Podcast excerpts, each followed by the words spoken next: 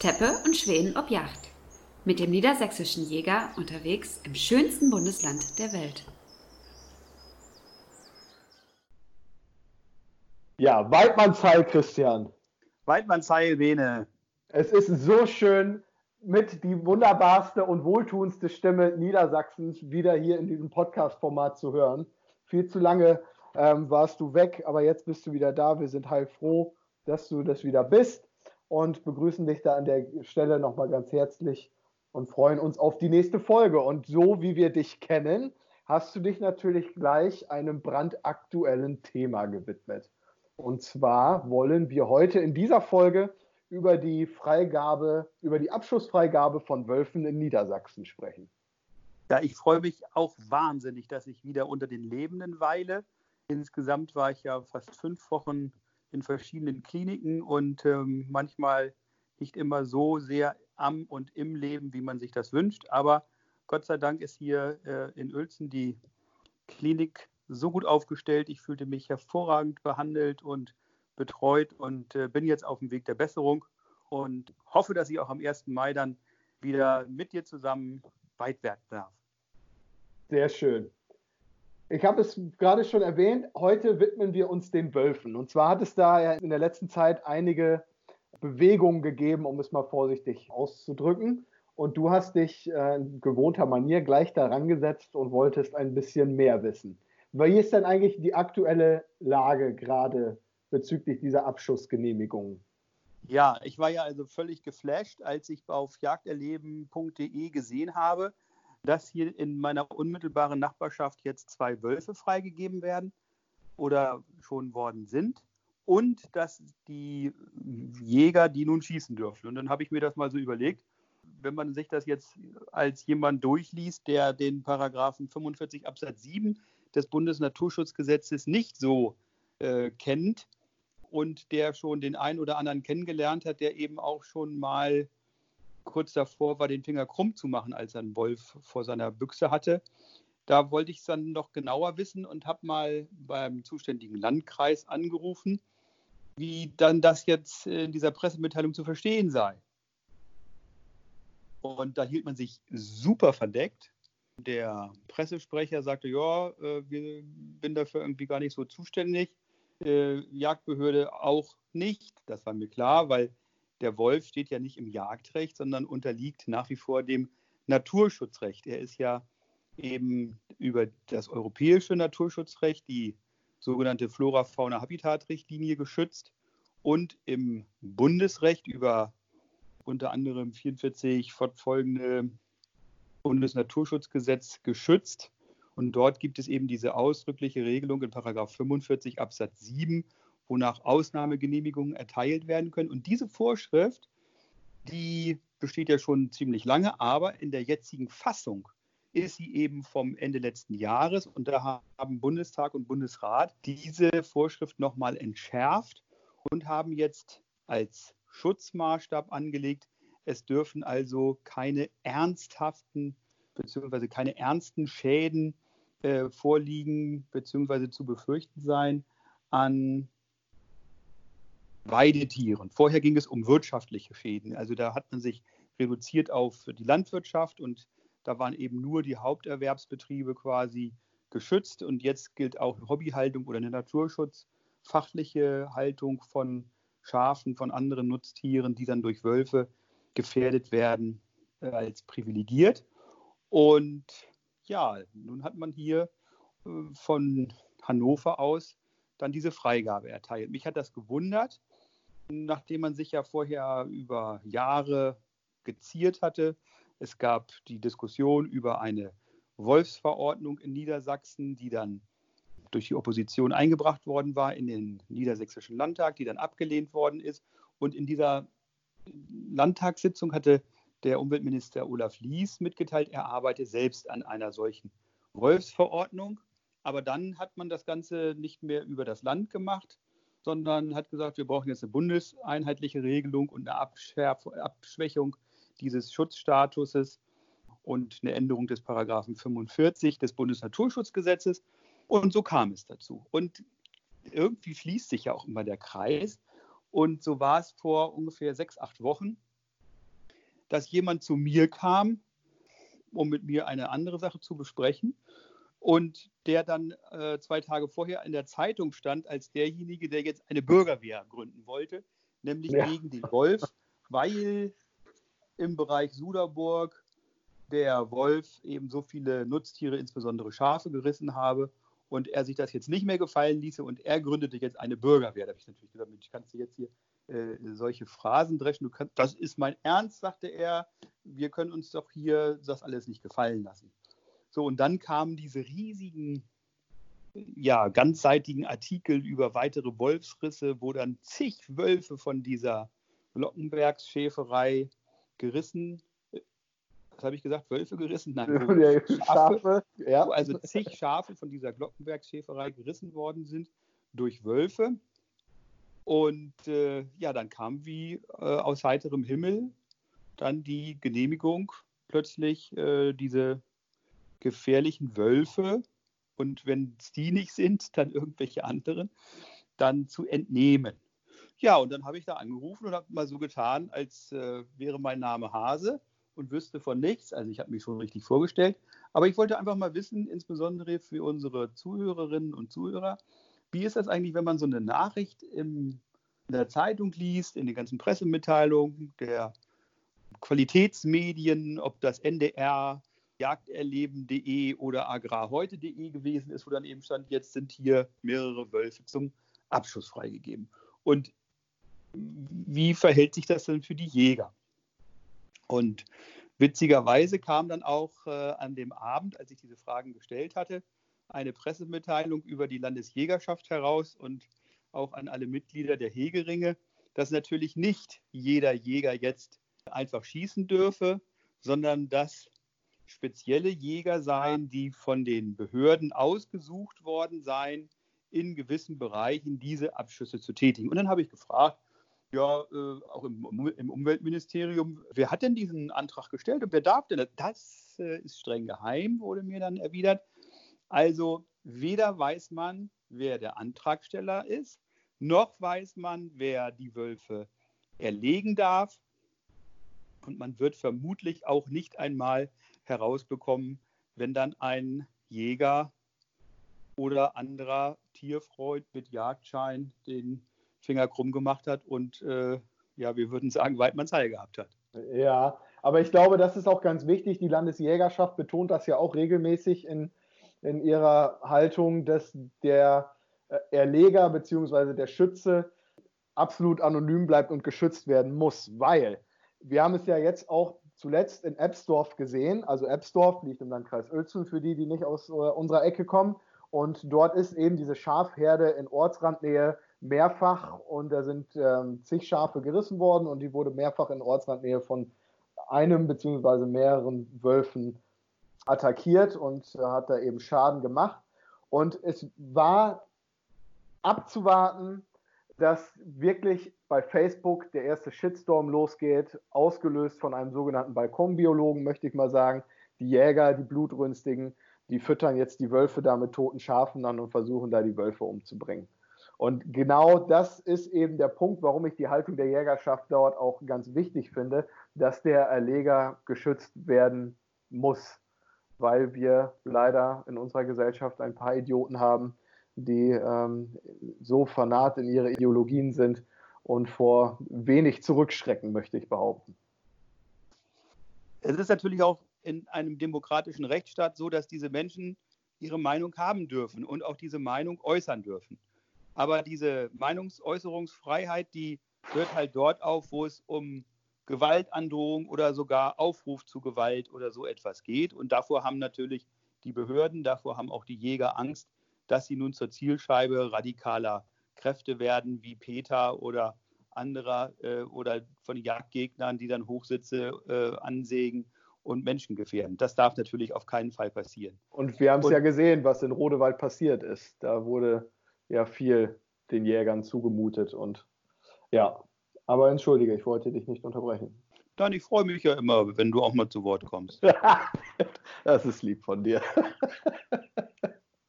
ja, also wie gesagt, ähm, ja, androhen ist immer das eine, aber wenn dann Taten folgen, ist natürlich ja schlimm. Also ich wünschte mir da eine offenere Diskussion und eine weniger emotional B- und G-ladende Diskussion als solche, ja. die wir jetzt durch diese Ausartungen haben. Ähm, aus meiner Sicht ist aber so, wie du das eben auch gesagt hast, mit einigen die Diskussion nicht zu führen und damit hier für die Betroffenen keine Gefahr besteht, auch wenn diese gefährlichen Wölfe dann entnommen worden sind, dann muss man das eben geheim halten. Und Geheimhaltung heißt eben auch gegenüber jedermann, also auch gegenüber den anderen Jägern, ähm, die es natürlich gerne wüssten und von denen keine Gefahr ausgeht. Also insofern ist das gut nachvollziehbar. Ich hoffe, dass dann das auch eine gewisse Vergrämungswirkung hat, dass also die übrigen Wölfe dieses Rudels dann die anderen Schafe in Ruhe lassen. Das bedeutet, dass sie natürlich dann wieder mehr ans Wild gehen. Wir hatten jetzt vorletztes Jahr bei unserer Drückjacht sechs Wölfe im Treiben. Und ja. viele Hundeführerinnen und Hundeführer äh, haben dann ihre vierbeinigen Freunde äh, auf den Arm genommen und haben gesagt, so für mich ist die Jagd jetzt hier vorbei. Die ersten, die dann Begegnungen mit den Wölfen hatten, die haben sich auf ihren Drückjagdbock zurückgezogen, in die Hände geklatscht und gerufen, hau ab. Also ja. da gab es auch keine Übergriffe und in der Regel, das muss man ja auch mal sagen, zwischen uns Jägern und Wölfe sind ja auch Jäger, äh, gibt es da ja keine gefährlichen Situationen. Ich habe äh, in der Görde mehrfach richtig starke ähm, Rüden vorgehabt. Ich habe dann auch immer im Wolfsgrund gesessen, also kein Wunder, dass sie da heute wieder ihre Fährte ziehen. Ich habe äh, in anderen Jagden schon Wölfe vorgehabt, in unserer Jagd natürlich auch schon. Auge in Auge gestanden mit einem jungen Wolf. Der war dann im Bigbergraut halb abgedeckt. Und als der mich sah, schüttelte er sich einmal und ging im Winkel von 180 Grad dann von mir weg. Ich hatte da auch nicht eine Sekunde irgendwie Angst oder das Bedürfnis, meine Büchse jetzt äh, von der Schulter zu nehmen, um diesen Wolf zu strecken. Also ich glaube, wir müssen uns damit arrangieren, aber es kann natürlich nicht sein, dass solche hohen Werte wie die Naturschutzpflege von Heideflächen, und das macht ja diese Glockenbergschäferei dort, dass eben die weiten Heideflächen im Bereich Suderburg, äh, Ellerndorfer Heide etc. dort gepflegt werden durch die großen Herden, dass diese Herden dann so massiv ähm, gefährdet werden durch Wölfe. Und es kann auch nicht sein, dass Wölfe, die eben nicht nur das nehmen, was sie wirklich zum Leben brauchen. So ein Wolf, der kann ja irgendwie sechs, sieben, acht Kilo Fleisch an einem Tag äh, verzehren, aber dass dann gleich 60 Schafe umgebracht werden, um dann eben nur ein bisschen davon zu fressen, das ist ja auch kein wirklich natürliches Verhalten. Und äh, solche Wölfe dann zu entnehmen, ist ja dann auch irgendwo nachvollziehbar. Auf der einen Seite äh, die Rechtsgutverletzung, auf der anderen Seite die Verhältnismäßigkeit. Und ich glaube, so wie das jetzt vom Umweltminister hier angeleiert worden ist, ist es richtig. Aber für alle anderen Jäger ist eben auch klar, Finger gerade lassen, es sei denn, ihr habt eine behördliche Genehmigung zum Abschuss. Es handelt sich nicht um eine jagdrechtliche Genehmigung, sondern es handelt sich ausschließlich um eine naturschutzrechtliche Genehmigung, denn der Wolf ist nach wie vor nicht im Jagdrecht aufgenommen, besteht nur im Naturschutzrecht und deshalb ist es für uns keine jagdbare Art. Das wäre genauso falsch wie ein Eichhörnchen zu schießen. Ja. Auch nicht zum jagdbaren Wild. Ja, ist auch nicht so viel dran. Aber ähm, nochmal zu, ich finde, das ist ein ganz guter Punkt, eben ähm, die, auch die Schutz, die präventiven Maßnahmen, die müssen für die Schäfer immer zumutbar bleiben. Man kann jetzt nicht von den Wanderschäfern ausgehen ähm, und denen auferlegen, dass sie jetzt drei Meter hohe Elektrozäune ähm, mit Untergrabschutz für ihre Wanderherden installieren. Das funktioniert einfach überhaupt nicht, ist vollkommen unpraktikabel. Und das Einfachste, um in allen gesellschaftlichen Bereichen für mehr Akzeptanz zu sorgen, ist, so hart sich das für mich anhört, dann in der letzten Instanz muss es dann auch die letale Vergrämung dann auch geben. Weil, letale Vergrämung, das hast du so schön So schön, ne? Das ja. heißt doch nichts anderes als schon die ganze Zeit darauf gewartet. Ja, genau. Ich habe schon die ganze Zeit darauf gewartet, auch mal was Schlaues zu sagen. Und jetzt ich, ist es mir gelungen. Also der Ingenieur ist also offenbar wieder gar nichts zu spüren. nee, überhaupt nicht. Also ganz konkret nochmal. Wir haben zwei Freigaben im Landkreis Uelzen. Das ist einmal eine Fähe aus dem, dem Escheder-Rudel. Wobei die eine, ja, ich sag mal in Anführungszeichen Schonzeit bekommen hat. Die darf in der Zeit vom 15. April bis 15. Mai nicht äh, geschossen genau. werden. Genau aus, ähm, weil sie wahrscheinlich dann oder eventuell für die Versorgung der, der Welpen zuständig ist. Aber grundsätzlich gilt diese Abschussgenehmigung bis zum 30. Juni und genau so ist der, äh, die Abschussgenehmigung für den Rüden aus dem Ebsdorfer Rudel auch terminiert, wenn ich richtig informiert bin. Ja, und man muss eben fairerweise sagen, es geht halt auch nicht nur um die Schafe, die jetzt dort gerissen worden sind, sondern dieser Rüde war halt auch schon wirklich in alten Ebsdorf und lief da über die Straßen durch die Hausgärten. Ähm, die Menschen haben Angst. Mir berichtete ein Landwirt, äh, der morgens nach Hause gekommen ist, äh, nicht vom Arbeiten, aber äh, von anderer sinnvoller Tätigkeit, äh, dass er dort durch seine inzwischen klein gewordenen Augen aber auf dem Hofplatz den Wolf vorgehabt hat. Und ja. ihm dann natürlich ganz schön der Stift gegangen ist. Also es geht nur, wenn wir miteinander leben wollen, dass man Rücksicht nimmt. Und den Tieren kann man sowas nicht argumentativ beibringen, sondern da muss man eben Fakten schaffen. Und ähm, insofern ist bei allem, bei aller Sympathie auch für die Wölfe als Mitgeschöpfe muss eben auch reguliert werden, ansonsten artet das aus und die Akzeptanz, und das hat man eben ja auch bei diesem Landwirt gesehen, der diese Bürgerwehr gründen wollte, ist dann in der Bevölkerung nicht mehr da. Und ohne Akzeptanz in der Bevölkerung kann man solche groß angelegten Naturschutzprojekte nicht durchsetzen. Also wir sprechen da dann aber von der Landbevölkerung, weil die Städter sehen das ja immer ein bisschen anders, was so wilde Tiere betrifft. Naja, ich weiß nicht, ob man das immer so pauschal differenzieren kann. Der Städter, der Mensch vom Lande, äh, wenn du dir in Lüchow-Dannenberg äh, einige Siedlungen anguckst, da wohnen inzwischen mehr Städter oder ehemalige Städter als ehemalige Einheimische. Also das vermischt sich ja Gott sei Dank auch. Und ich bin ja auch mal gerne äh, in meinem Büro am Neuen Wall in Hamburg. Aber ich bin halt auch super, super gerne einfach hier auf dem Land und in der Natur. Und ich glaube nicht, dass man jetzt Stadt und Land so auseinander dividieren muss. Äh, ich glaube einfach, dass wir bei der Stadtbevölkerung noch mehr Sensibilität wecken müssen für die Interessen derer, die auf dem Lande leben. Und umgekehrt vielleicht. Ja, sollten beide ein bisschen sensibler wahrscheinlich mit dem Thema umgehen. Was viele aktuell gerade gar nicht auf dem Schirm haben, ist, dass es ja noch einen dritten Wolf gibt, der entnommen werden soll. Und zwar ist das in meiner Heimat, im Landkreis Emsland, aus dem Herzlaker-Rudel soll auch ein Wolf entnommen werden. Den gibt es doch gar nicht mehr. Den habt ihr doch da schon in irgendeiner Moorkuhle versenkt. Ja, die Emsländer sind relativ flott und unbürokratisch, was das betrifft möchte ich behaupten. Tatsächlich gilt diese Abschussgenehmigung auch nur noch bis zum 15. April. Ob die verlängert wird, ähm, steht noch nicht fest. Aber ähm, wie du schon sagst, vielleicht gibt es den auch schon gar nicht mehr und wir werden erst im Nachhinein äh, informiert, dass der Wolf erfolgreich ähm, geschossen wurde. Äh, die Genehmigung ist übrigens auch schon ein paar Wochen alt, deswegen wundert es mich, dass einige das gar nicht auf dem Schirm haben. Aber es wurde wahrscheinlich so lange wie möglich ähm, geheim gehalten, dass dort um eben dieses Rodewalder Phänomen, möchte ich es mal ähm, betiteln, zu verhindern.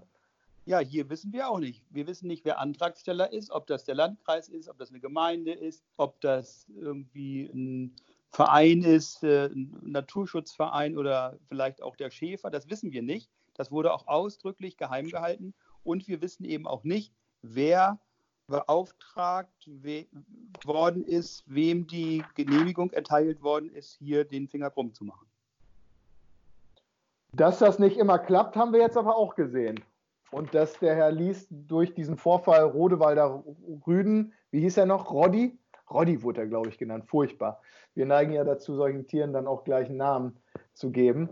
Ähm, Roddy wurde 14 Monate lang bejagt, sage ich mal in Anführungsstrichen, haben sie versucht, ihn zu kriegen. Es hat nicht geklappt und es hat über 100.000 Euro gekostet. Naja, Wie wahrscheinlich. Sind viele durch, durch den Wald gelaufen, um ihn zu vergrämen, damit die bösen Jäger eben ihn auch nicht schießen können. Ja, aber das ist natürlich auch wieder eine Sache, wenn ein äh, Ministerium so eine Sache anordnet, finde ich das traurig, dass man das nicht so rational und ja, ohne die Emotionen hochkochen zu lassen, äh, einfach mal hinnehmen kann, weil das schon seine Gründe hat, wenn ein Wolf nachweislich eben so viele Schäden macht und sich eben auch auf Haustiere spezialisiert. Es ist ja auch nicht so, dass wir Jäger jetzt ähm, alle Hurra schreien. Natürlich müssen wir uns auch umstellen, aber ich sag mal, das Gros der Jäger ist ja jetzt auch kein, sind keine Wolfshasser. Sonst hätten wir überhaupt keine Wölfe mehr, wenn das alles ähm, harte Jungs wären, die gleich den Finger krumm machen. Aber was wollte ich jetzt eigentlich sagen? Du musst eben aber auch sehen, ein Minister ist eben nicht nur ein oberster Chef eines, äh, einer Behörde, sondern auch Politiker.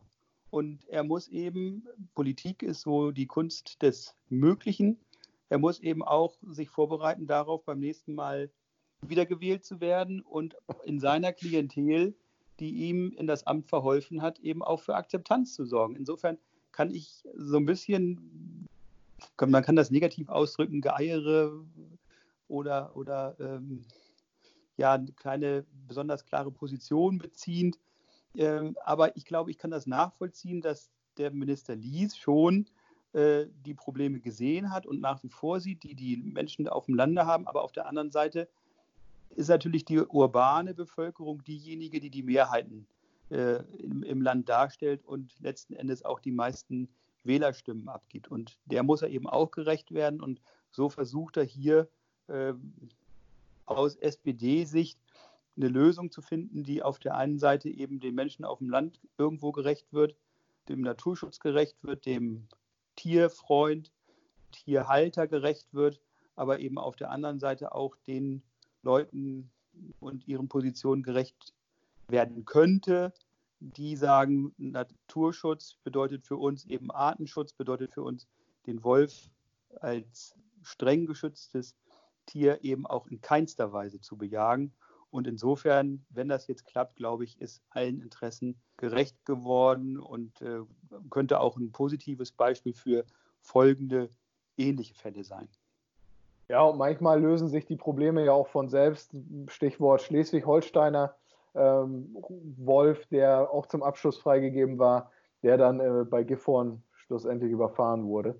Somit hat sich das Thema von alleine geklärt hatte. Ich möchte an dieser Stelle nochmal darauf hinweisen, wie wichtig es eigentlich ist, was wir Jäger draußen in unseren Revieren, die und mittlerweile, wenn man sich auf ähm, der Seite der Landesjägerschaft wolfsmonitoring.com mal umschaut, Niedersachsen eigentlich komplett von Wölfen bezogen wurde und auf jeden Fall aber durchwechselt wird.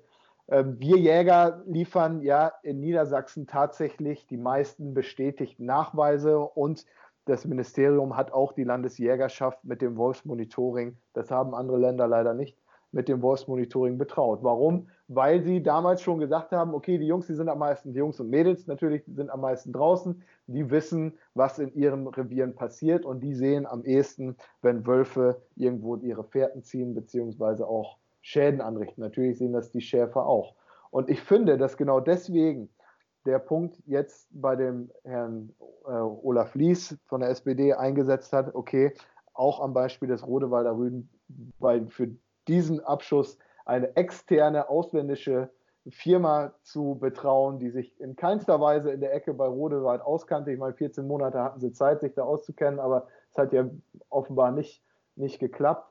Das ist einfach ohne die Hilfe der niedersächsischen Ohne Jäger Jägerin. geht es nicht. Absolut. Ohne Jäger geht es nicht.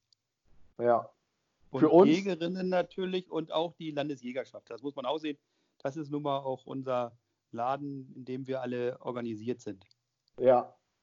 Ich finde, das ist ein gutes Beispiel dafür, wie du schon sagst, dass es eben ohne uns nicht geht. Aber wir dürfen uns natürlich auch nicht als ähm, ja die, wie sagt man, Schädlingsbekämpfer behandeln lassen. Das wäre auch fatal in meinen Augen.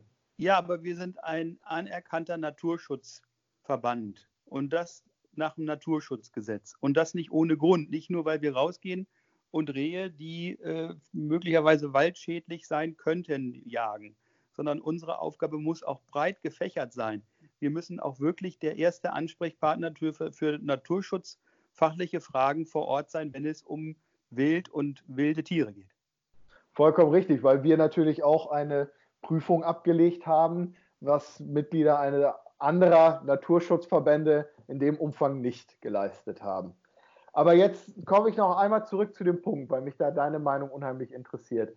Jetzt haben die Jäger jahrelang oder einige Jäger haben jahrelang gesagt, wir wollen den Wolf ins Jagdrecht haben, damit wir eingreifen können und ähm, ja eben solche Konflikte äh, schnellstmöglich unbürokratisch erledigen. Jetzt kommen die Politiker oder kommen die Behörden auf uns Jäger zu und sagen, Mist, wir schaffen es ohne euch nicht. Vor allen Dingen, ihr macht es auch kostenlos, nicht wie eine externe Firma für 100.000 Euro. Ihr macht es auch ehrenamtlich.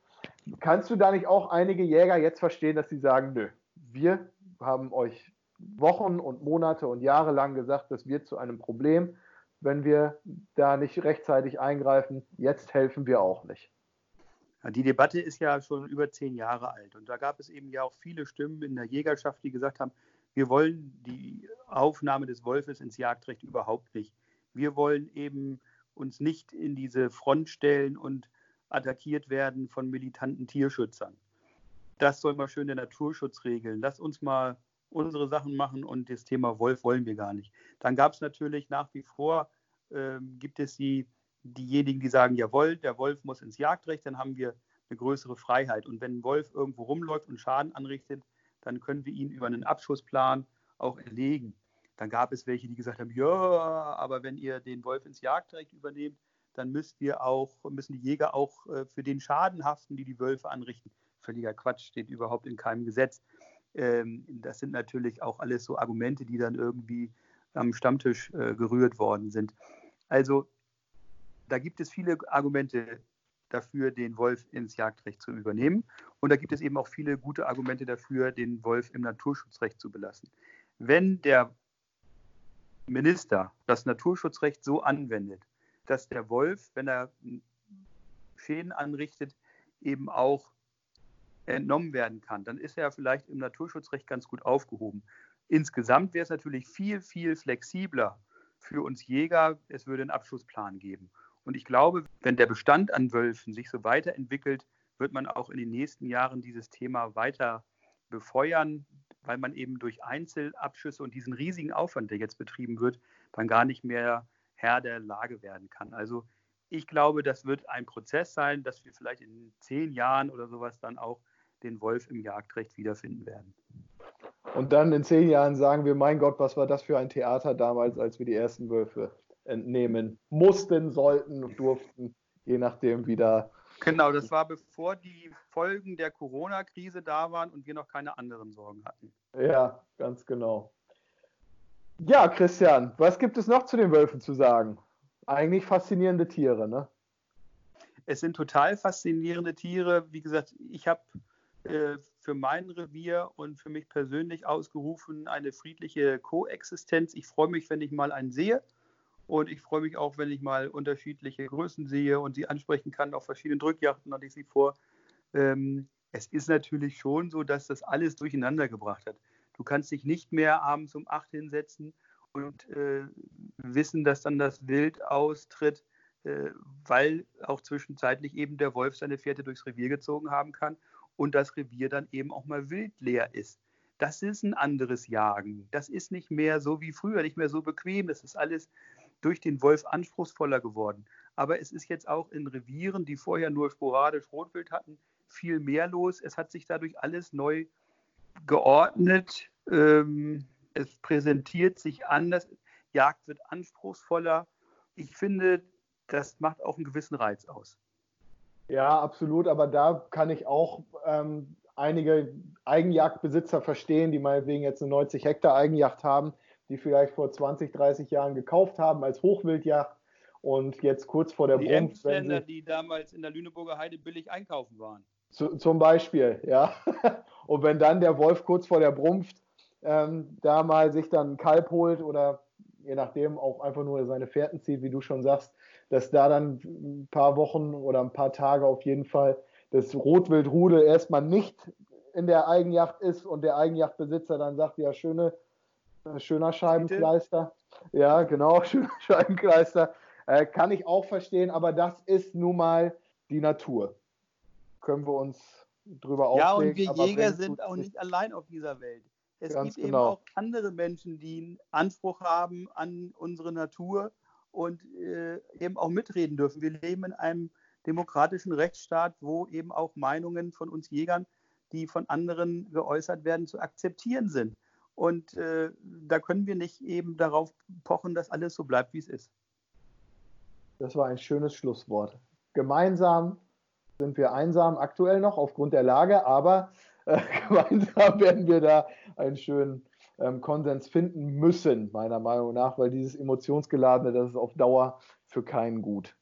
Vielleicht können wir ja am 1. Mai rausgehen und auch dann noch einen Wolf sehen. Ich finde, so ein Wolfsanblick kann ja manchmal schöner sein, als äh, einen viel zu jungen Sechser Bock auf die Seite zu legen. Und insofern wünsche ich allen auch äh, zur Bockjagd und die, die eine Ausnahmegenehmigung haben zur Wolfsjagd, ein kräftiges Waldmannsheil.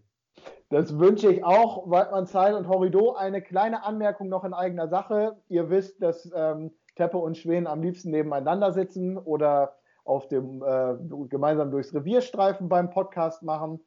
Das können wir aktuell nicht aufgrund der Lage. Das wisst ihr alle. Deswegen ist die Tonqualität aktuell nicht die beste. Wir haben die zweitbesten Tontechniker bei uns im Verlag. Die besten hat die Tagesschau abgegriffen äh, momentan, aber die kommen vielleicht auch noch wieder zurück zu uns. Also wir möchten uns kurz entschuldigen für die ähm, nicht beste Tonqualität, aber wir arbeiten dran, dass wir diesbezüglich auch besser werden. So, dann nochmal, bleibt gesund. Christian, du erholst dich weiterhin gut, damit wir am 1. Mai schön eine Maibockjacht-Podcast-Folge machen können. Ich erhole mich jetzt gleich mit niedersächsischem Spargel. Sehr schön, gut hast du es. Ich kriege wahrscheinlich wieder nichts, aber so ist das im Leben. Einen schönen Abend, Horrido. Joho.